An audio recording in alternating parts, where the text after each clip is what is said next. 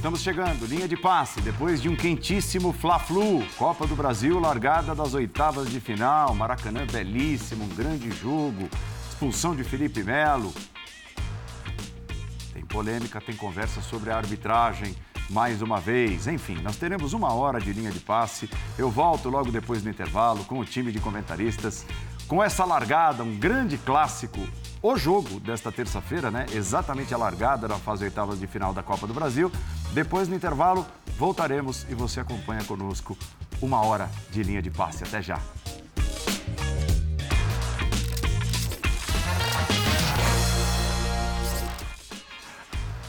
Muito boa noite, muito boa noite. Linha de passe, depois de um quentíssimo Fla-Flu que terminou 0 a 0.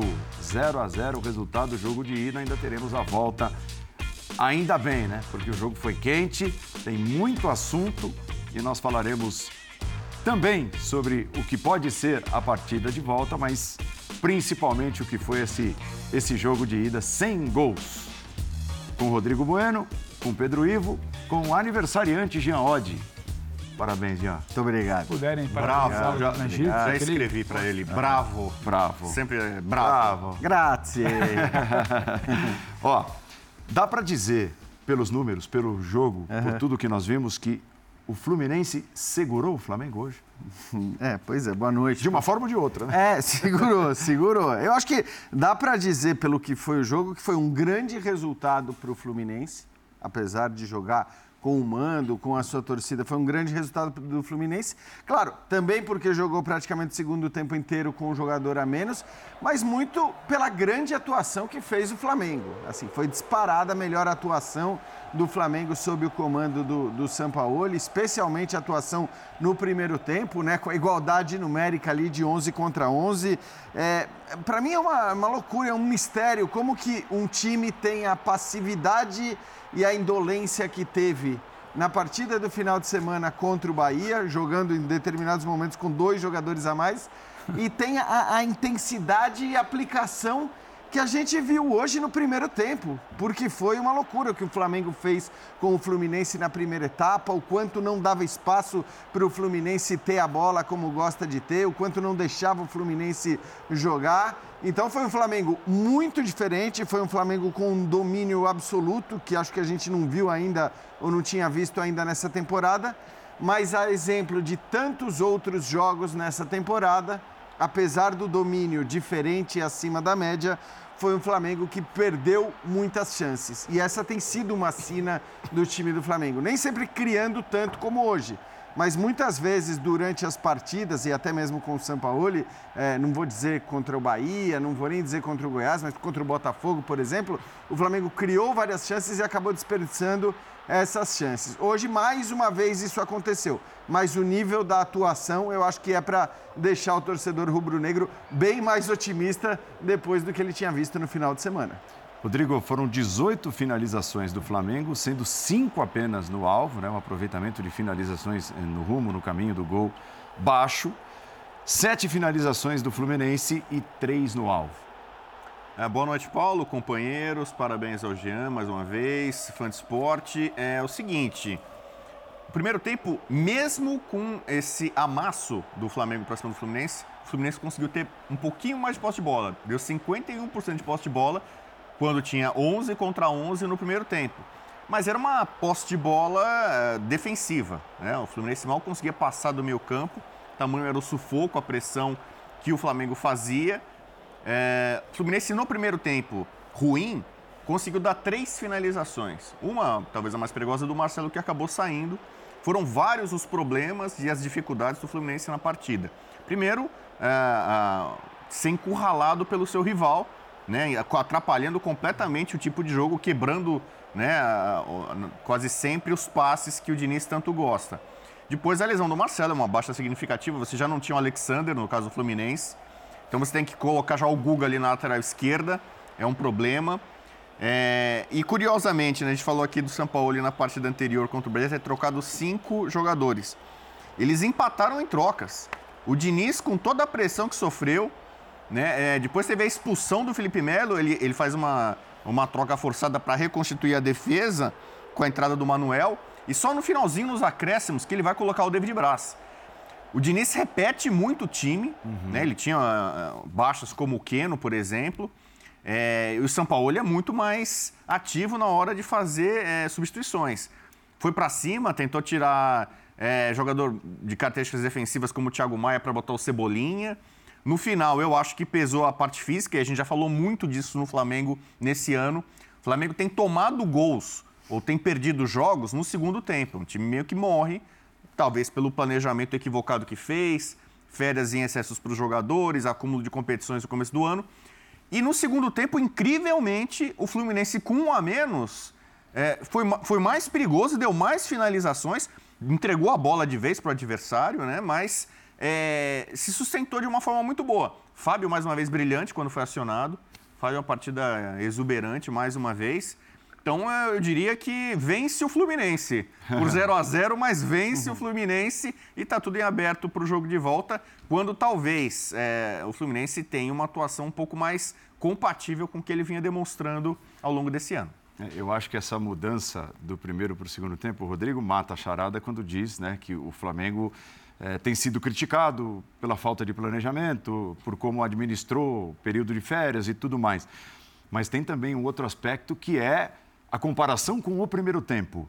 E o primeiro tempo foi um primeiro tempo com a cara, a assinatura e aquilo que a gente sabe da história do Sampaoli. E nem sempre vai dar para segurar 90 minutos naquele ritmo também, né? Tudo, Tudo bem? bem, Pedro? Tudo bem, Paulo. Um abração a você, Bubu, beijo especial ao Jean, ao fã de esporte com a gente. O segundo tempo do Flamengo, como pontua o Bubu, é o que a gente já viu.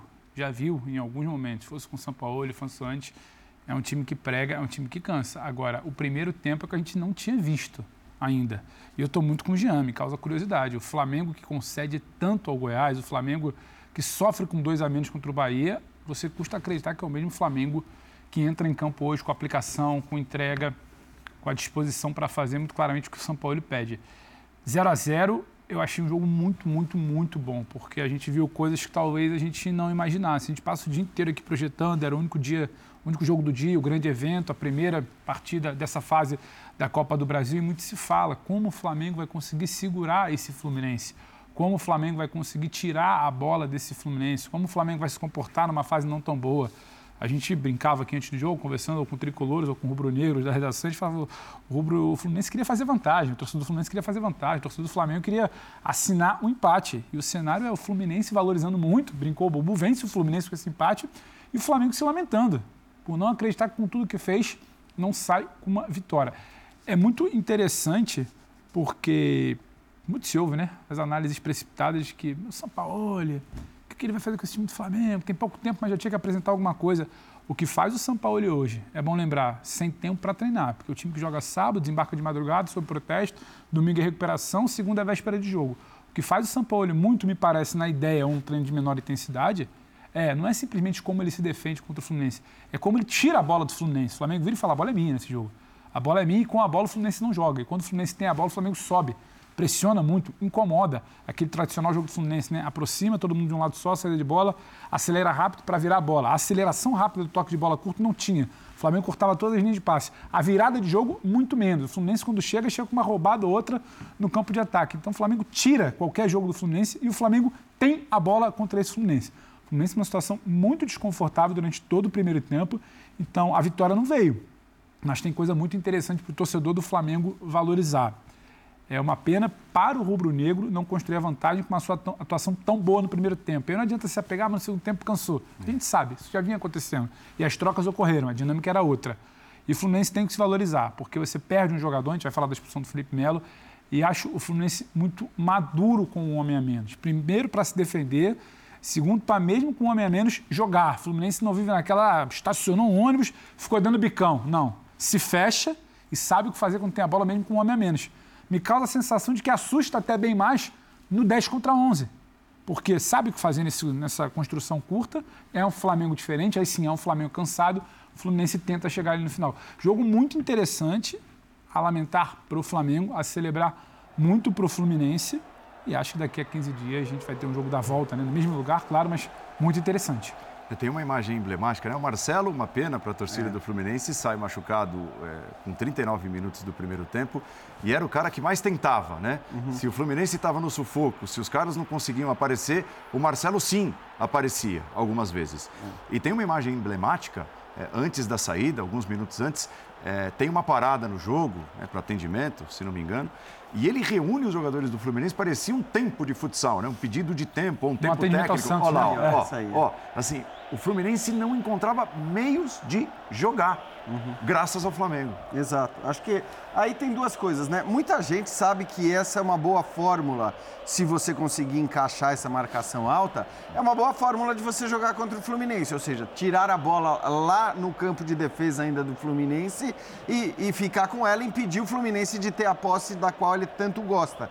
Mas não é algo fácil de se fazer Perfeito. porque o Fluminense tem jogadores com muita qualidade também na, na, na, com a bola nos pés, como é o caso do Marcelo, como é o caso do próprio Felipe Melo, o próprio Samuel Xavier lá atrás. São todos jogadores que têm essa capacidade de, de trocar passes, de encontrar espaços. Então, toda vez que você faz isso contra o Fluminense, se der certo, maravilha. Mas você corre o risco do Fluminense conseguir romper a sua marcação alta e a partir do momento que romper a sua marcação alta, o Fluminense leva muito perigo. Só que o Fluminense não conseguiu fazer isso no primeiro tempo. Acho que você destacou Marcelo e de fato era o cara com mais qualidade para fazer isso, para tentar encontrar o espaço, né? Naquele espaço muito curto. O Pedrinho até definiu muito bem na transmissão, né? É, era praticamente um espaço de futebol de salão. E, o, e aí no espaço do futsal, o, o Marcelo conseguia, às vezes, é, uma brecha para dar um passe, para tentar chegar à frente. Mas as chances que o Fluminense teve no primeiro tempo nasceram dos pés do Santos,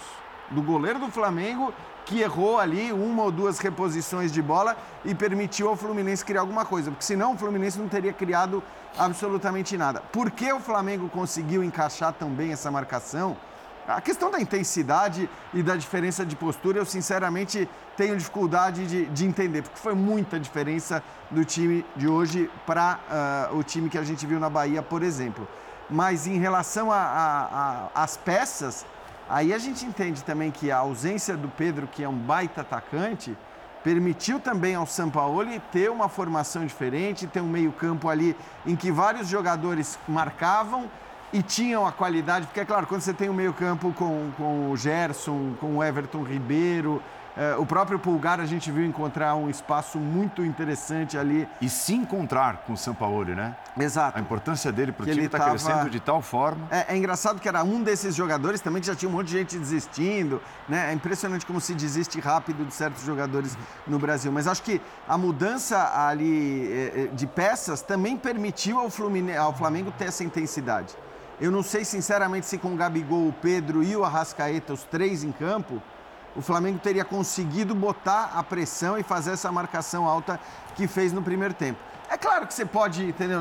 esse é um jogo específico contra o Fluminense em que essa estratégia é uhum. muito válida. Agora, é óbvio que é melhor você ter o Pedro à disposição e jogar com Pedro Gabigol e Arrascaeta, de repente num outro contexto, contra um outro adversário, mas acho que foi muito interessante o que a gente uhum. viu é, do Flamengo, sobretudo na primeira etapa. Mas eu acho que tem uma coisa que chama atenção, Jean, é, eu também fico na dúvida e o que seria com outra formação em termos de intensidade e pressão. Mas a gente também já parou se perguntando como seria um Arrascaeta pressionando, como seria um Everton pressionando. A gente já viu partidas em que o Arrascaeta é o cara da frente e descansa. Uhum. E hoje, quando baixa essa linha, é exatamente isso. O Arrascaeta com o Gabriel lá na frente, os quatro, né? Gerson por um lado, Everton Ribeiro do outro, o Maicon Pulgar ali.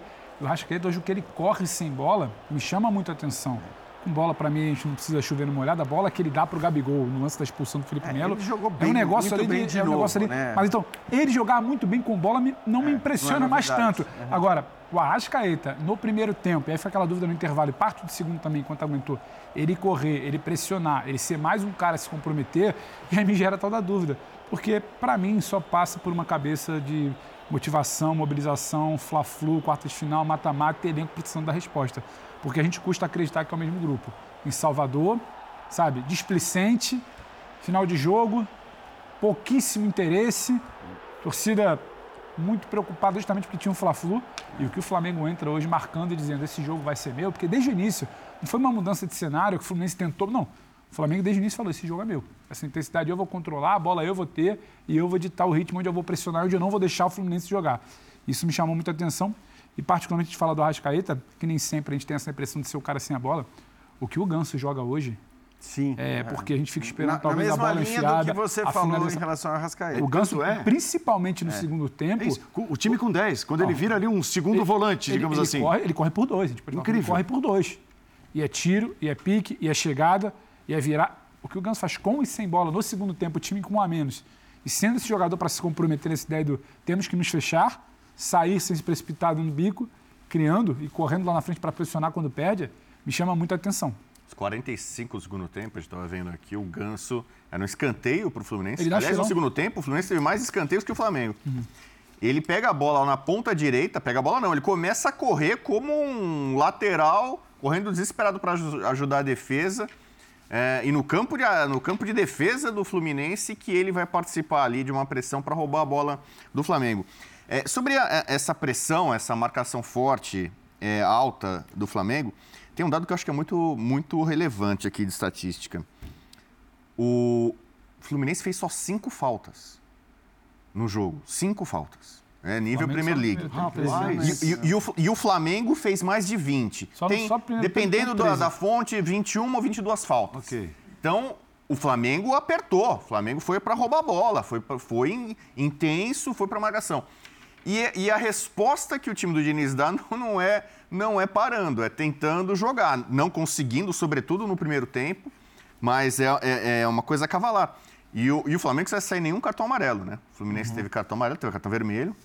É, não estou dizendo aqui que ah, houve Que alguma deveria falta, não deveria ter tido tal, mas é uma característica pelo número de faltas como o Flamengo mordeu, como o Flamengo foi intenso, foi aplicado, né? É, e, e o Fluminense em nenhum momento, é, você fala, não apelou, o Felipe Melo fez uma falta é, desclassificante e acabou sendo expulso.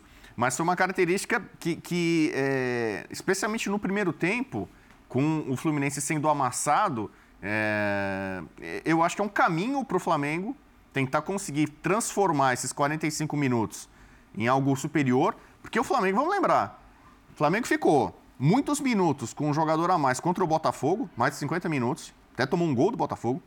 Ele ficou muitos minutos contra o Racing com um jogador a mais, acabou tomando empate. Ficou contra o Bahia muitos minutos com jogadores até no final, né? Até com jogadores a, a, a mais. É, essa dificuldade que o Flamengo vem tendo para furar né, é, bloqueios, quando o adversário se fecha, se tranca. Então o Flamengo teve muito volume, muitas finalizações, é, muita atitude e, e- e o resultado acabou não vendo, como, como foi mais ou menos contra o Botafogo, como foi contra o Racing, contra o Bahia o resultado veio, mas é, deixando ali um ponto de interrogação, né? Porque a- as circunstâncias deveriam favorecer mais ao Flamengo e o Bahia levou um certo sufoco. Que aconteceu no segundo tempo. O Fluminense não, sufo- não sufocou o Flamengo, mas o Fluminense conseguiu ficar muito mais confortável em campo, segurando o 0 a 0 e até dando uma outra estocada ali, um perigo, na segunda etapa, quando, é, incrivelmente, o Flamengo tinha um a mais. É, a escolha do, do Diniz para suprir, digamos assim, o Alexander, que vinha sendo uma peça fundamental ali no É. meio de campo, foi o Pirani, Uhum. que é um cara com características bem distintas, né? Bem. Talvez por ser canhoto, ajudar mais o lado esquerdo, encostar no Marcelo, fazer a cobertura e tudo. Mas o Pirani, desde os tempos de Santos, não é um cara que tem essa característica de pegada, de, de marcação, ele é muito mais um meia. Uhum. Talvez um meio de campo do Fluminense, e o Diniz escala pensando em jogar, Eu tenha ficado mais, mais jogar. desprotegido protegido do que ele imaginava, muito por conta do desconforto causado por tudo que o Flamengo fez no jogo. né? É, é verdade, e acho que assim, né, to- todo mundo na hora que viu a escalação, acho que pensou mais ou menos isso, falou, pô, é bem diferente, é um jogador de... E também o Alexander hoje é um jogador que você não substitui no Fluminense. É, é- é o cara que, sim, que faz o que faz no meio campo, que se for para a lateral esquerda vai entregar no mesmo nível. Então, hoje, assim, acho que a gente viu também o quanto o elenco do Fluminense, embora seja um bom elenco, está distante do elenco do Flamengo, porque você perde ali quatro peças né, fundamentais, contando depois com a saída do Marcelo, e o, e o Fluminense sofre para isso, o Fluminense sofre para poder fazer as alterações, então eu acho que é, aí não tem muito jeito, entendeu? Acho que o Pirani foi a escolha que, que ele que, que ele tinha, talvez até olhando para a experiência, porque se você for olhar para o banco de reservas, do meio para frente, os jogadores jogadores que jogam muito pouco, exceção feita ao, ao John Kennedy, acho que você não tem muitos, muitas opções ali. Então, ele fez essa escolha. Acho que o Fluminense sofreu muito pela ausência do Alexander, que, aliás, vai ser uma ausência que vai se estender ainda. É, não teve o Keno também, que é um jogador importante por aquele lado ali. É, então, assim, depois perde Marcelo também por aquele lado, mas eu não consigo atribuir apenas a, a, essa mudança ou a essa escolha a pressão que o Flamengo botou, porque o Flamengo pressionou muito pelo lado esquerdo do seu ataque, né? Sim. O Flamengo jogou muito por ali. Nossa, o Gerson, então, o Gerson tem uma intensidade com o Sampaoli, Exato. como há muito não se via. Exato, uma intensidade, uma liberdade, ele atua numa faixa de campo grande, embora chegue muito mais à frente do que chegava no antes. No Olympique de Marselha, com o Sampaoli, ele atuava ali. É, ele até fala, né, no intervalo, é. ele até dá uma entrevista, fala, pô, eu já tô acostumado, eu já sei o que ele é, quer, tal. É, o isso. resto do time tá, tá pegando, tá entendendo. Acho até que aquela declaração é uma declaração animadora pro para o torcedor do Flamengo, porque assim, você está falando de um cara que já jogava com o Sampaoli, é, que atesta a qualidade dele ao chegar e que atesta a qualidade não só falando, mas com a evolução dele dentro de campo, porque era talvez o jogador mais criticado do Flamengo antes da chegada do Sampaoli, por tudo que não conseguia fazer e de repente passou a ter atuações em altíssimo nível. Mas esse não gol, né? Vocês citaram aí alguns ah. jogos e tal, em que o Flamengo é, até com jogadores a mais. Talvez não tenha finalizado, não tenha criado, não tenha chegado tanto quanto hoje. Mas é, existe, né, com toda certeza, no pensamento do torcedor essa pergunta: o porquê do não gol? É, foi um acaso ou tem sido a tônica do Flamengo? E se tem, por quê? Questão técnica, o Gabriel tem a possibilidade de colocar uma bola na trave, uma bola que em outros momentos talvez esperasse que o Gabriel colocasse a bola para dentro. E do outro lado tem o Fábio. Partida muito boa do Fábio. Sim. Flamengo cria, Flamengo busca, Flamengo tem uma bola levantada com o Ayrton Lucas, se não me engano, finaliza com a cabeça, o Fábio tira uhum. muito bem. Então acho que tem isso. E tem também um Fluminense que em algum momento, no segundo tempo principalmente, começa a ocupar. A ocupar os espaços ali da linha entre a defesa e o meio de campo e a bola dentro da área quando chega. O Fluminense vai bem protegendo principalmente a área no final do jogo. Então acho que dá para entender. Acho que tem uma questão técnica. Foi a Gabriel, depois do jogo do, do, do Gabriel, também tem uma do Gerson. A bola do Gerson que ele aproveita uma falha do Nino. E aí, questão de centímetros. A bola poderia ter entrado, Nossa. seria um golaço. Era o Flamengo que chegava. O Gabriel, a bola chega, arma, como ele gosta, vai na trave. Então ali tem uma questão técnica. A bola chegou. No segundo tempo, um Fábio. Gostei muito do Fábio hoje. Então, assim, é, é justificando que a gente não vai virar e falar, não, a bola não entrou por isso. Só que o Flamengo vem criando. Eu acho que em algum momento, quando você passa a criar muito, o Atlético Mineiro criava muito e não colocava para dentro, e a gente debatia. Esse time não joga, começou a colocar para dentro. Eu acho que a mudança de momento do Flamengo, eu acho que uma hora a bola vai entrar. A bola do Gabriel que pegava na trave, ele vai acertar, vai estar um pouco mais confiante. Agora, tem muito que se valorizar também, sem ser a bola que não entrou. O Flamengo muito se debatia um time que não conseguia marcar. E você pega um Fluminense que conseguir marcar, e o Flamengo hoje marca. Marca é. muito bem por decisão de São Paulo. São Paulo ocupa, dá uma povoada no meio de campo, trava o Fluminense. Então, assim, tem Essa é a grande muito evolução. boa, né, exato, tem coisa é muito boa. E, e, eu acho que o torcedor do Flamengo precisa parar para entender. Isso é feito sem treinamento. Você joga sábado. Você é. tem um treino muito no bom. domingo, muito de recuperação. Na segunda, a rotação tem que ser muito menor, que hoje tem um clássico de mata-mata. Então você vai na ideia. Porque o que o Gerson fala, todo mundo ali sabe jogar bola. O Gerson sabe ocupar espaço, sabe o Pulgar muito bem mais uma vez. Está começando a chover no molhado, elogiar o Pulgar. A bola que ele acha também o Gabigol, o Gabigol, se não me engano, a bola é aquele que enfia. É, então você começa a povoar. Então essa, essa turma sabe como faz. Então você na orientação, no papo, num treino de menor intensidade, você vai corrigindo. É claro que você começar um trabalho agora final de abril, início de maio, não vai ter o tempo que teria começando no início do ano, mas tem coisas para se avaliar positivamente do Flamengo, além do, hum, mas a bola não entrou. Não entrou, mas estava chegando. Uhum. Tentou, Fábio tem goleiro do outro lado, tem um bom time se defendendo também do outro lado e tentando jogar até com um homem a menos. Então acho que foi isso que fez a bola ali em algum momento não entrar. A bola do Gabriel na trave entrando era outro jogo. Era o é, Flamengo 1x0 questão... no Maracanã, virando a previsão que todo mundo poderia ter e com outra fase. Né, a questão é que você passa a ter uma, uma atuação parâmetro do Flamengo, Sim. que não, você não tinha até então. É, é o absurdo que a gente viu contra o Bahia era para revoltar mesmo os torcedores, apesar da vitória. Porque era uma questão de postura, de comportamento. É, era muito incompreensível ver o que a gente viu, sobretudo no segundo tempo, sobretudo na segunda parte do segundo tempo, com dois jogadores a mais. Quase que não dava para entender. E aí começa a pintar várias dúvidas. Né? Pô, mas por que, que é isso? Por que, que é assim? Os caras não têm condições físicas de jogar, eles não têm vontade, eles não têm desejo, gana, é mental, é físico. O que, que é? Técnico a gente sabe que nunca foi um problema do Flamengo. Mas eu acho que assim, a atuação de hoje, os 45 minutos, porque também aquele nível de pressão, de intensidade na marcação que a gente viu o Flamengo fazer, em geral, é aquela intensidade que você vê um time fazer por 15 minutos. É.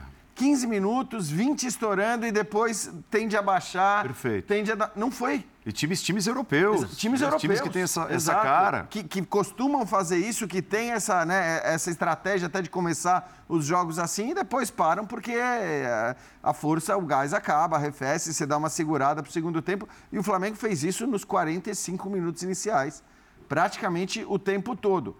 A tendência era, de fato, cair bastante no segundo tempo, nesse aspecto.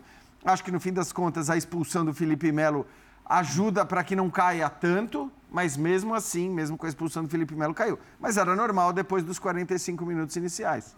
O Gabigol, sem dúvida nenhuma, mesmo sem ter conseguido marcar, chutando essa bola na trave, eh, correndo bastante, como pôde-se notar, eh, foi figura central do jogo, envolvido nos lances mais agudos, né? ou que chamaram a atenção. Bom, primeiro deles, vamos botar na nossa tela aí. É, lá está Gabigol acelerando. Olha o tapa do Arrascaeta, ó, com a parte de fora do pé direito. Não tente fazer isso em casa, tá? Parece fácil, não é não. E aí, num primeiro momento, o Daronco mostra o cartão amarelo e diz, ó, o toque do Gabigol não era em direção à área, mas era em direção assim, reta, sentido linha de fundo. Eu acho que até o movimento, quem é que está fazendo ali? É o Nino. O movimento de cobertura conta também, né? Porque se o Gabigol estica para o lado, o Nino fecha, a chance de chegar a tempo de trabalhar, pelo menos de, de encarar a marcação, é muito grande. Só que ele é chamado pelo VAR. E depois de revisar a imagem, ele decide tirar o cartão amarelo e expulsar diretamente o Felipe Melo. Deixa eu só botar um asterisco aqui, que tem uma, uma justiça que tem de ser feita.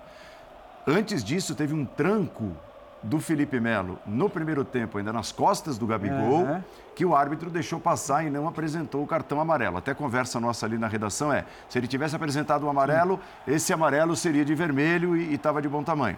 Mas tudo bem, não mostrou, apaga e a gente se concentra nesse lance. Acertou ou errou a arbitragem? Eu, bom, eu acho o seguinte, eu, eu não vejo nenhum problema nessa expulsão, sinceramente. Tá. É, é, o toque do Gabigol era curto, não era aquela bola que já tinha escapado, que já estava próxima da linha de fundo, eh, fora da área. Então, assim, ele tinha toda a condição ainda de, de pegar um rumo em direção ao gol. A cobertura ainda estava um pouco afastada, então eu não acho nenhuma, nenhum absurdo a expulsão. E acho que aqui no Brasil a gente tem uma tendência sempre a transformar lances discutíveis, lances em que cabe uma interpretação, em absurdo, em erro crasso e aí muitas vezes com a narrativa motivada por clubismo e só por clubismo. Foi um pouco o que aconteceu, inclusive, para mim, no, no clássico paulista no final de semana. Né? Cê- o que é discutível vira um absurdo e tudo mais. É, para mim, não tem nenhum absurdo aí. O que você pode discutir aí é o seguinte. O árbitro faz o gesto, o árbitro explica, o árbitro tem uma visão que também não é uma visão absurda. E convicção. Exatamente, ele tem a convicção. Então, assim, a gente pega muito o padrão da Premier League, que para mim, eu sei que companheiros não gostam também do padrão da Premier League, eu gosto, né? Que o VAR ele interfere menos, ele aparece menos, é, ele não dá uma segunda chance para o árbitro. Se o árbitro tomou uma decisão que é plausível, essa decisão ela é mantida. Eu acho que até poderia ser mantida a decisão. Mas eu entendo que depois de olhar para o VAR, ele chega à conclusão que esse era um lance para cartão vermelho. Aí depois, até só para já preparar o teu gancho antes dos companheiros analisarem esse lance, o que a gente pode discutir é: ah, bom, mas se o VAR ele vai sempre chamar para uma para uma, para uma segunda opinião, para, para uma verificação, ele poderia ter chamado no momento do pisão do Gabigol. Aí acho que é outra história, tá? Mas para mim, essa expulsão não tem absolutamente nada de absurdo. Felipe Melo sai ali, né, mostrando quatro, se referindo à decisão do campeonato estadual. Muito, muito esperto ele. Deixou o time na mão com um a menos a menos, né? Paulo, é o que a gente conversava, eu não vejo nenhum problema. Acho que o Jean resumiu muita coisa do que eu penso e a gente comentava na redação quando estava assistindo o lance. É, não tem nenhum problema nesse lance aí, inclusive direto, o Felipe Melo ele não vai para fazer nada que não seja atacar o Gabigol, parar o Gabigol. E vai com aquela força habitual dele, talvez um pouco ali acima do, do convencional ou do aceitável. Então o cartão vermelho poderia ter vindo já direto até na entrada dele. Poderia interpretar que o Nino estava na cobertura, se era direto para o gol, se não era. Poderia, mas aí entra numa outra seara. Não acho o cartão vermelho absurdo, mas quando o CNM entra com um vídeo hoje para esclarecer que lance X ou lance Y não dá para falar muito porque era interpretativo, então vale o campo. É, ele, então. amanhã, ele, ele amanhã já teria que aparecer para virar e falar: esse lance é interpretativo. O VAR deveria ter chamado. Por quê? A informação a recomendação é interpretativo. Daronco bem posicionado, não tinha uma visão encoberta ou algo novo para ele no lance, interpretativo não chama. Mas isso para mim também não pode mudar a discussão, porque o fato é a entrada do Felipe Melo no Gabigol. O debate para mim que depois vai ter que vir, porque o, o CNM hoje assume isso, ele assume esse papel de querer comentar tudo, é. Hoje ele falou interpretativo, mantém o campo, ser menos intervencionista, como queiram uhum. chamar, e acontece que o interpretativo chamou, Felipe Melo expulso, Agora também não vou dizer que é o maior dos absurdos o VAR chamar e uma decisão que hum, não me parece incorreta. Felipe Melo foi, foi imprudente, foi para parar, foi para atingir o jogador. Mas, claro, vai ter que existir o debate do outro lance do Gabriel por isso. É, eu, só, só, uma coisinha, eu acho assim, eu, eu até não, não acho, Pedro, eu, pelo que entendi, você critica o Felipe Melo por essa falta? Eu não. Assim, eu acho que essa falta era necessária essa falta ela se fazia necessária. A falta é necessária, como ele faz, eu não acho necessário. E, então, não, e, mas... e, ele ainda ameaça uma agressão, que depois ele recolhe é, o braço, mas, ele vai com a força. Que é... Aliás, isso foi analisado claro, no VAR, foi, né? foi pausado ali, dava é, pra ver o, o que eu acho é que, é que, na verdade, ele sabe, cara, que ele é um jogador veterano contra um Gabigol que ainda está no ar. Ele sabe que o Gabigol ia voar, ia deixar ele para trás, ele não ia chegar se ele tenta chegar de outro jeito. Então, eu acho até que ele faz a falta é, de um jeito em que ele diz: bom, aqui o cara vai cair, aqui ele não vai continuar. Mas aí eu acho importante trazer à luz também o que o Paulo falou. Porque também é indiscutível que aquele lance, aquela maneira como ele entra no Gabigol no primeiro tempo, era lance para cartão amarelo e um lance absolutamente desnecessário. Entrar daquele jeito, com o joelho levantado na coxa do, do Gabigol. Ele vai para dar, Aline. Pra vai pegar. Dar. Ele vai para dar, exatamente. Vai dar, exatamente. Ele, não vai, ele não vai atrás da bola tal. Então, assim, é, nesse aspecto, também tem algo que não se discute. Jogador, jogador de costas, não era... Isso, que do ponto de vista técnico, ele, ele era para sair do jogo nesse lance mesmo, ainda que fosse apenas com o segundo cartão amarelo. Eu, eu não acho isso desprezível mesmo, Paulo, por isso que eu entendo uhum. a, tua, o teu, a tua observação antes da gente analisar o cartão vermelho em si. Agora, o Gabigol, depois disso, continua sendo né, peça importante do jogo. É, houve dois outros lances relacionados à, à participação dele e que trazem polêmica. Ali, ele ali e o Manuel passando perto. Aí ele simula como é. se tivesse sido atingido pelo Manuel, mão, pela a mão, mão do Manuel. Manuel. Não encosta nele. É, é lógico, nós não temos nesse momento, tá, as imagens mais fechadas, porque essas imagens são são produzidas pela nossa câmera, né, que é uma única câmera colocada ali no setor das câmeras principais, então não tem a imagem mais aproximada, mas eu tenho certeza que muitos aqui viram o jogo e, e puderam tirar as conclusões também ali mais de perto. Ó, o Manuel passa e o Gabigol se atira como se tivesse sido atingido pelo Manuel.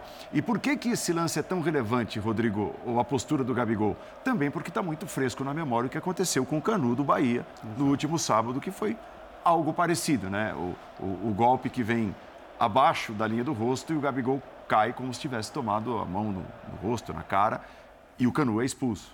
É, e o técnico do Bahia chama atenção para isso, né? Que ele é um exemplo, um ídolo nacional, não só né, de, do Flamengo, mas muitas crianças é, se inspiram, acompanham o, o, Gabigol e a ficar feio, né? A imagem é, dele como simulador ali, né? E de, de forma bastante ridícula, né? É, pesa contra ele. Tem um lance também, não sei se a gente vai mostrar, o pisão dele no ganso, é, que eu acho que foi acidental, mas poderia pelo menos ter um cartãozinho amarelo. Né? Se não era um lance para vermelho, pelo menos um amarelo, porque me parece que foi um tanto quanto acidental. Aí não, aí ele tem a clara intenção é, de tentar causar. Esse é o lance ó, em que ele aí, acaba ó. pisando no ganso, o pisão é, é, até com uma certa intensidade. Eu imagino que foi na, na tentativa de pular e acabou acidentalmente caindo no ganso. Não consegui detectar aí maldade, ele pisou por é. por querer ali e tal. Mas ele mantém ali um, um segundinho perna, ali, né? Não. Eu discordo, Bubu. Tô aqui mesmo, não tô fazendo nada. Ficar, né? Ele o não problema Ali, é olha ali, ficar, olha ali. né? é. A perna do Ganso desliza, então ela pega com a do Gabriel ali. Só que o movimento natural de qualquer jogador, quando tem um contato ali, você, você pula, você tira para a perna não virar. O Gabriel deixa o pé, inclusive ele tira o pé direito do chão e todo o peso do corpo dele está na perna esquerda. Só depois, então, ele tira a perna esquerda de cima do ganso. Então, assim, é, não vejo ali como. Ah, foi sem querer. Não consigo pensar que foi sem querer. Se ele tinha como tirar a perna, então só, vai deslizar ali a perna do ganso, ele pisa, deixa, levanta a perna direita depois é que ele sai. Então, assim, ele quase que se apoia no ganso para ultrapassar o corpo dele. Então, não vejo muito, ah, deslizou, bateu, esbarrou sem querer, entendeu? E aí eu preciso entender quem é quem dentro do jogo, porque o cara que tentou levar vantagem também numa simulação, eu vou me dar o direito de achar que ele leva vantagem também numa disputa de chão ou de cima em qualquer. Ele poderia ser expulso se levasse o cartão amarelo por simulação, e esse aí, para mim, que era um lance para amarelo, o, o Gabigol também seria expulso. Eu não falei sobre o lance do Felipe Melo, para mim também foi lance de expulsão. É, eu fiquei na dúvida se a decisão do Daronco com a ajuda do VAR seria por uma falta tão brusca, né? Um jogo tão brusco, né? Simplesmente a entrada já seria cavalar, desclassificante e independentemente da questão se o Gabigol tinha vantagem no lance, tinha, para mim, ele tinha o controle da bola. É... O jogador mais próximo do Fluminense estava atrás da jogada, dificilmente alcançaria o Gabigol. Não tem a história do último homem, mas na regra, mas o Felipe Melo era o último homem, então para mim a, a, discussão do Felipe Melo é, é, não vou dizer que indiscutível, não tudo você pode discutir, mas é, é justa, merecida. E o Gabigol ter passado, como eu falei aqui, incólume, o Flamengo não tomou nenhum cartão amarelo, é algo que chama atenção para um time que fez mais de 20 faltas e que teve alguns lances, como a gente está vendo do Gabigol, né, que chamam atenção. É, eu, para mim, assim, o lance do pisão do Gabigol, é, a pergunta, não vou nem entrar no se foi de propósito, se não foi, se deixou ou não deixou, eu tive a mesma impressão que o Pedro. Mas, assim, é, a questão é, a pergunta que a gente colocou ali, era para chamar o VAR? Para mim, é, num, num, mundo ideal, num contexto ideal, não é para chamar o VAR. Por que não é para chamar o VAR? Porque tem um assistente a dois metros do lance, e, olhando de frente. Daronco não estava tão longe. E do outro lado tem o Daronco, um Isso. pouquinho mais distante, mas também de frente, olhando para o lance. E a, a, interpretação deles na hora é de que não houve, claramente, que não houve intenção. E se não houve intenção, é, eles nem, most... nem, nem, o cartão amarelo ele mostrou. Uhum. De fato, o VAR não tem que intervir, não tem que chamar, não tem que parar o jogo e tudo mais. Aí, claro, entra a lembrança da expulsão do Felipe Melo. Porque você fala, bom, mas ali também era um lance discutível em que o Daronco viu, fez o gesto do que tinha acontecido e mesmo assim o VAR chamou. Então, assim, é, é, é, acho que essa lógica do VAR ela precisa ser bem definida. Vai ser menos intervencionista, vai ser mais intervencionista, vai ser um meio termo entre o Brasil de hoje e a Inglaterra de hoje, que talvez fosse até o ideal para muita gente. Eu gosto do, do esquema inglês, mas tudo bem. É, em relação à simulação, esse é um problema gravíssimo do futebol brasileiro hoje. E não só porque o Gabigol fez a mesma coisa e conseguiu a expulsão de um jogador do Bahia é, no final de semana. É porque isso está acontecendo toda hora, em todo jogo de futebol no Brasil. Os jogadores já perceberam que a simulação de mão no rosto, em geral, não lhe rende nada. Não rende nem um cartãozinho amarelo. Então ele tenta, porque o que acontece? Em geral essas simulações rendem o amarelo para o adversário. O amarelo não pode ser checado no VAR. Se for o segundo amarelo, melhor, porque você vai acabar expulsando o adversário. Foi o que aconteceu duas vezes no jogo entre Fortaleza e São Paulo. Então, assim, isso tem acontecido o tempo todo, tá todo mundo simulando. Tá? Então o cara toma uma mãozada no peito, no ombro, no pescoço e leva a mão ao rosto imediatamente. Eu acho que assim, precisa ter uma orientação muito clara que qualquer simulação nesse sentido, de mão no rosto, levando a mão no rosto como se tivesse tomado um soco ou um tapa, quando o toque foi em outro lugar, tem que ser amarelo imediatamente. Porque hum. os caras estão percebendo que essa é a simulação que compensa no futebol brasileiro. Se tem uma coisa que vale a pena você fazer, é, na hora que alguém encosta em você, você leva a mão para o rosto como se você tivesse tomado um tapa, um soco, e isso está enganando muito o árbitro. Guardadas, guardadas proporções, Jean, é o que eu penso, por exemplo, daquele, daquele teatro ridículo de reclamação de dirigente. pega nada para o dirigente a reclamação. Ah, 180 dias sem frequentar o banco de reservas ou túnel. Nada, isso não é nada. Não pega nada. Só que ele tenta se beneficiar do caos. Porque o caos proporciona aquilo. Quanto mais eu grito, maior a pressão. Quanto maior a pressão, mais sabe, instável o árbitro, e aí ele pode errar a meu favor. Não é que ele vai errar propositalmente, mas o cara instável ele pode errar em algum momento, pode ser a meu favor. Hoje foi contra, da próxima vez pode ser a favor. Então você tenta se beneficiar do caos. Se alimenta o caos, você não quer resolver o problema, se alimenta o caos para em algum momento o caos lhe servir. Aí é o que você fala o jogador tenta se beneficiar do caos, da incompetência. Não vá, não chama, Daronco não consegue ver. Então eu tento aqui. Não vou tomar cartão é, sempre. Então, sempre e não, talvez nunca, essa malandragem me renda algo. Nunca, como rendeu, Pedro. por exemplo, no jogo contra é, eu, eu o Bahia. O então, problema é esse. E só vai jogando com caos. O problema é que você não toma cartão nunca. Uma coisa é, o lance do Gabigol hoje é tão ridículo que, de fato, ali não tem nem discussão. O Daronco não viu, porque não teve nada. Não é que teve uma mão no peito e ele levou para o rosto. Passou no vazio não, ali. Passou no vazio. Sábado eu me dei bem. Vamos ver hoje o que, que dá. Não, um pouco então, assim para mim. Mas, mas é, assim... E, assim, só para fazer justiça e até para corroborar com aquilo que você já disse, que isso tem sido um mal, e, e, não Samuel citando Xavier. só o Gabigol, Samuel o Samuel Xavier. Xavier. Eu ia falar disso Nós não temos a imagem isso. nesse momento, teremos pouco depois, logo, né? Na é, linha lateral. Na, Exatamente. Na, na, lateral. E, e acontece algo parecido também, isso. a simulação Ele tal. faz exatamente a mesma coisa. Quer dizer, aí tendo, sim, um toque, mas é, é, aí esse é o que está todo mundo fazendo. Porque eu, eu, o que eu quero dizer é o seguinte, o do Gabigol hoje, não o do Gabigol no sábado, o do Gabigol no sábado é o que todo mundo faz que é tomar um tapa aqui, ou aqui, ou aqui, e levar a mão na cara como se tivesse tomado um soco, um chute, uma Lembra porra. do Rivaldo contra a Turquia? Exatamente. Eu acho que é um dos maiores exemplos. Né? Exato. Né? Chute, a, a bola assim, pegou na canela. A né? impressão que eu tenho é, porque é claro que o de hoje não é permitido, assim, o de hoje renderia cartão se o Daronco tivesse visto, porque ele não, não aconteceu absolutamente nada e o Gabigol se joga para trás, ninguém nem encostou nele. Mas a impressão que eu tenho é que os jogadores estão considerando que faz parte do jogo e é permitido você, você exagerar na reação e levar a mão ao rosto quando você toma. E não pode ser. Então, acho que assim, isso precisa ficar muito claro e a CBF precisa, de novo, comunicar. Deixar claro, não ser, assim como eles falaram da tal tolerância zero, dizer não serão toleradas simulações em que o jogador Sim. toma um encostão, um empurrão em qualquer parte do corpo e leva a mão na cara e, como se estivesse tomando Paulo, um só para ser justo, é porque a gente, a gente acaba falando muito porque muda o curso do jogo, o lance do Gabriel para o jogo. Mas é. Estou com o Jean na comparação com o clássico de domingo.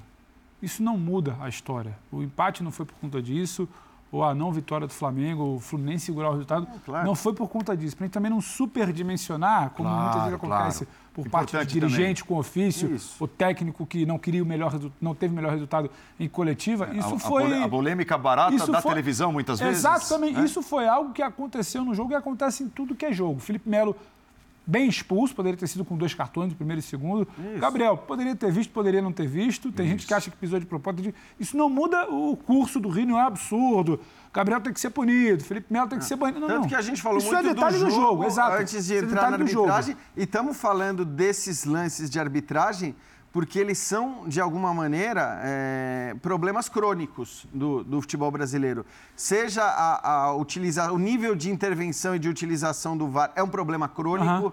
da arbitragem no futebol brasileiro. Não é a questão que mudou o resultado hoje, não mudou não resultado nenhum. Seja a questão da simulação. Essa simulação virou um problema crônico e é um problema crônico meio que novo. Porque como agora tem a orientação do cartão amarelo para a mão no rosto, os caras estão fazendo isso o tempo todo. Então, essa é uma novidade que precisa ser combatida, porque tem sido um mal, é, acho que no futebol brasileiro especificamente, embora a gente esteja vendo também na Europa muito jogador fazer isso, né? Simular que, que o, o tapa não foi no peito, foi na cara. Eu acho que essa novidade parte mais do Gabigol. O Gabigol não tinha muito uma imagem de simulador, como o Neymar ganhou, não. por exemplo. É. É... mais de reclamar. É, isso. Reclamador. Ele, ele, compete, ele não gosta de perder nenhuma jogada, se movimenta, luta, né? tem, tem brilho tal. Mas é, são dois jogos seguidos em que ele é protagonista disso. E, e, e claro, você tem os estereótipos. Felipe Melo mereceu pela, pela falta que fez a expulsão? Eu acho que sim.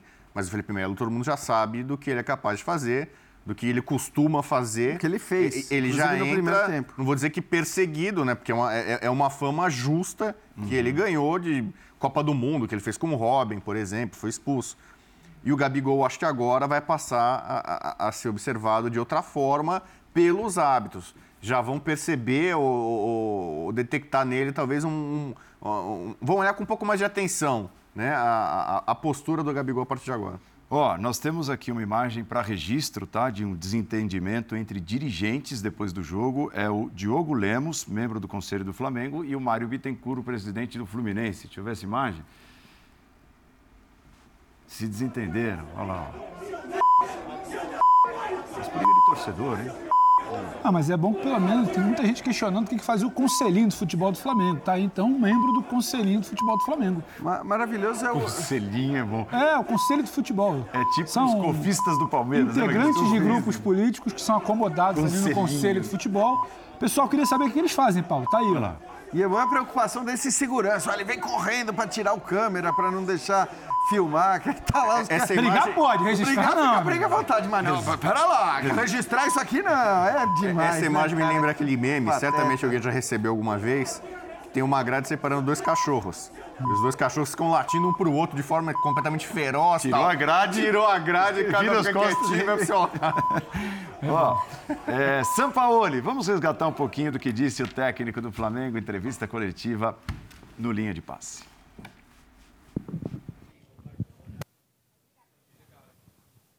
Comparto, eu penso que foi, eu acredito que foi um jogo muito bom. É, o time protagonizou 90 minutos eh, contra un rival que, que eh, un rival que venía muy bien. Entonces valorizo mucho el esfuerzo del jugador para concretar una estrategia de protagonismo que, que realmente nos hace soñar con o, com o. Boa noite, São Paulo. É, te perguntar em relação assim, o Flamengo hoje realmente jogou bem, todo mundo viu isso, teve a questão do protagonismo, mas o quanto te incomoda ainda essa questão da contundência no momento que vocês têm um jogador a mais, no lance seguinte o Flamengo tem aquela oportunidade com a Rascaeta, não sai o gol, e aí o jogo vai ficando um pouco mais amarrado, o Flamengo tem uma dificuldade. O quanto incomoda ainda não conseguir concretizar da maneira que você deseja? É, sim, é, é, incomoda a, a, a, não possibilidade de que o time não ganhe com tanto domínio. Contra um, advers, um rival Eh, que está pasando un momento eh, muy importante en, en Brasil. Eh, hay que trabajar mucho los tiempos ofensivos, hay que intentar tener más claridad en la definición. Fluminense se defendió con mucho volumen, mucha gente dentro del área, se, hacía difícil. El Otimi tuvo mucho remate eh, lamentablemente hoy no, no, tuvo la contundencia que mereció o resultado no solamente de, del segundo tiempo cuando pasó la expulsión de Felipe Melo, sino o primer tiempo o time merecia muito mais do que chegou hoje. Boa noite, São Paulo. Tudo bem? Sidão Marinho da Litoral News. A sua equipe sai mais forte do que entrou desse, nesse jogo para buscar a classificação no dia primeiro? Ah, não sei. Eu, eh, Pienso que eh, el próximo juego será tan difícil como, como este y la gente tiene que estar ya imaginando el juego de, de domingo y pensar en, en, la revancha con Fluminense más adelante. São Paulo, boa noite. É, a atuação do Flamengo ficou clara, até por ter sido apontado por muitos como melhor da partida, o goleiro Fábio, do adversário. Até que ponto os desfalques do Flamengo para essa partida acabaram também atrapalhando na obtenção do resultado positivo e da vantagem para a partida de volta? É, não sei, eu valoro muito, muito o que, que no jogo. Valoro o domínio, o protagonismo, eh, jogar contra um time confiante como o Fluminense hoje e, e, bueno, e ser Flamengo de verdade. O sea, Flamengo con autoridad aquí y imponerse no Maracaná que, bueno, que me trabajo. Yo pienso que hoy es un punto de partida para, para el crecimiento de la mentalidad del jugador en, con este escudo y la obligación de hacer todos los juegos eh, de la misma forma que hoy. Professor, boa noite. Bruno Vilafranca, da S1 Live. Eu queria que o senhor falasse especificamente da falta que faz o Pedro nesse time do Flamengo. Né? Um jogador de área, jogador de conclusão de lance, especificamente do Pedro. Isso me permite uma segunda pergunta. Muita gente se surpreendeu quando o Santos veio como goleiro titular hoje. O Matheus estava no banco, então a gente subentende que ele tinha condições de jogo por estar no banco. Então eu queria saber por que a, a sua decisão pelo Santos e não pelo Matheus. Queria que você explicasse isso. Obrigado. Eh, con respecto a Pedro, es un jugador que suma muchos puntos por su capacidad goleadora. Lamentablemente, tiene una lesión y, y no, no, pude, no, no, pude contar con él.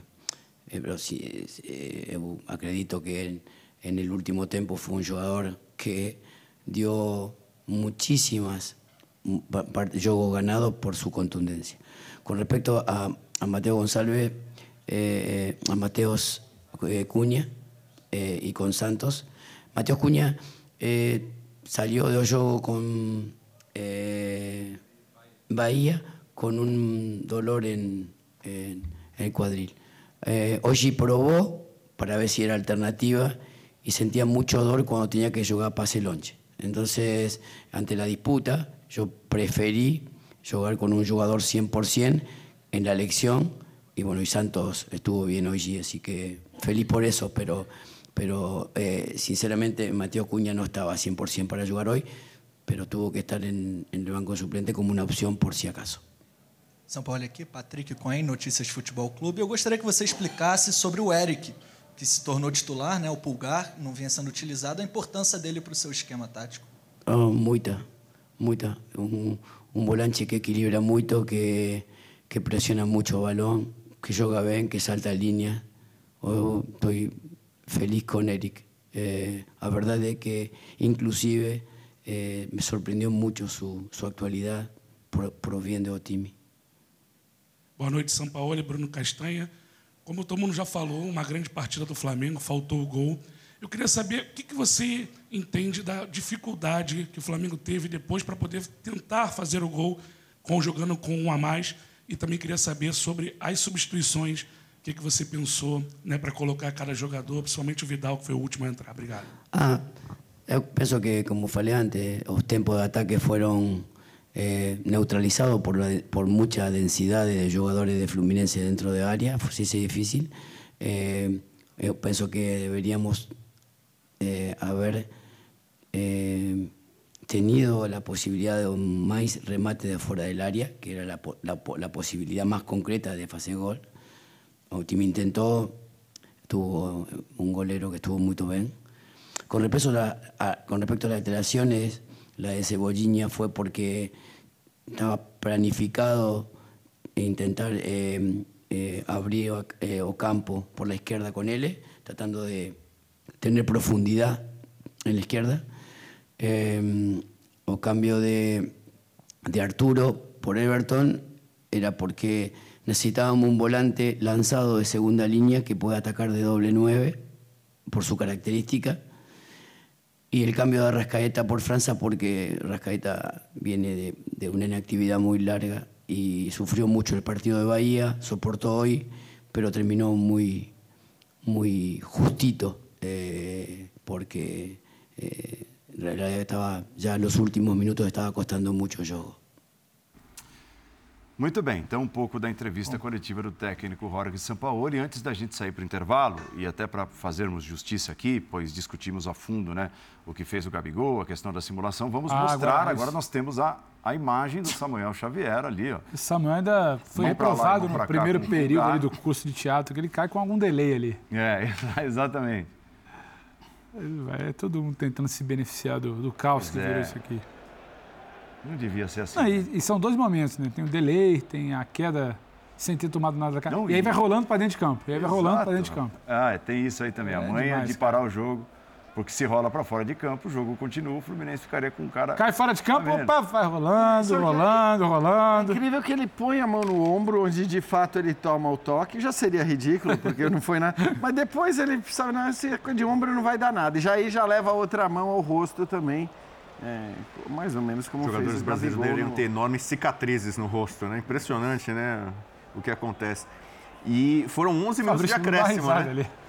O- A arbitragem, né, pelo menos compensou dessa forma, né? 11 minutos de acréscimo altamente justificáveis. Isso que o Jean, isso que o Jean Mas o apontou mais legal agora, é isso. Olha lá. Ele bota a mão direita no ombro, depois a esquerda no Depois a rosto. esquerda ele no não larga, ele não larga. Ele decide, mas o que tá doendo, hein? É, é melhor a gente rir do que chorar, Paulo. Isso é, patético. O ombro não vai resolver, deixa eu levar a mão para o rosto. A questão, né, Bubu, é que assim, é, você só acrescer o tempo é, é pouca coisa, significa pouco, porque na verdade quando o jogador faz isso, a maioria das vezes ele não está fazendo para ganhar tempo. Nesse caso até foi, porque ele rola para dentro do campo. A maioria das vezes ele está tentando fazer isso Ganhar pra- um cartão pro. isso aí, para enganar o árbitro, para mostrar um cartão amarelo para o adversário, que muitas vezes é o segundo cartão amarelo que gera uma expulsão. E isso tem acontecido. Aconteceu no Fortaleza e São Paulo, aconteceu no Flamengo e Bahia. Intervalo, já voltamos. Reta final, linha de passe. Até já.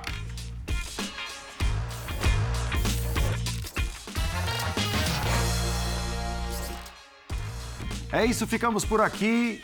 Tem Sport Center na sequência e tem linha de passe nesta quarta-feira. Continuam as emoções da Copa do Brasil. Estaremos de volta às 11h30 da noite nesta quarta. Valeu, Bubu. Abraço. Pedrão. Abraço e melhoras ao professor Calçade. Sim, você não é o Birder, mas abraço, tá liberado pra Não, o, o desejar pediu, se acontecer alguma coisa, você deseja melhor. Então, Bem lembrado. Valeu, Gianni. Obrigado, melhoras ao Calçade. uma vez, viu? Valeu, velho, Muitas abraço. felicidades, Valeu. tudo de bom aí no novo ciclo. Valeu. E Vitor Birner, por onde anda aí? ah, eu, eu vi foto, como diz. Jean trouxe foto pra gente.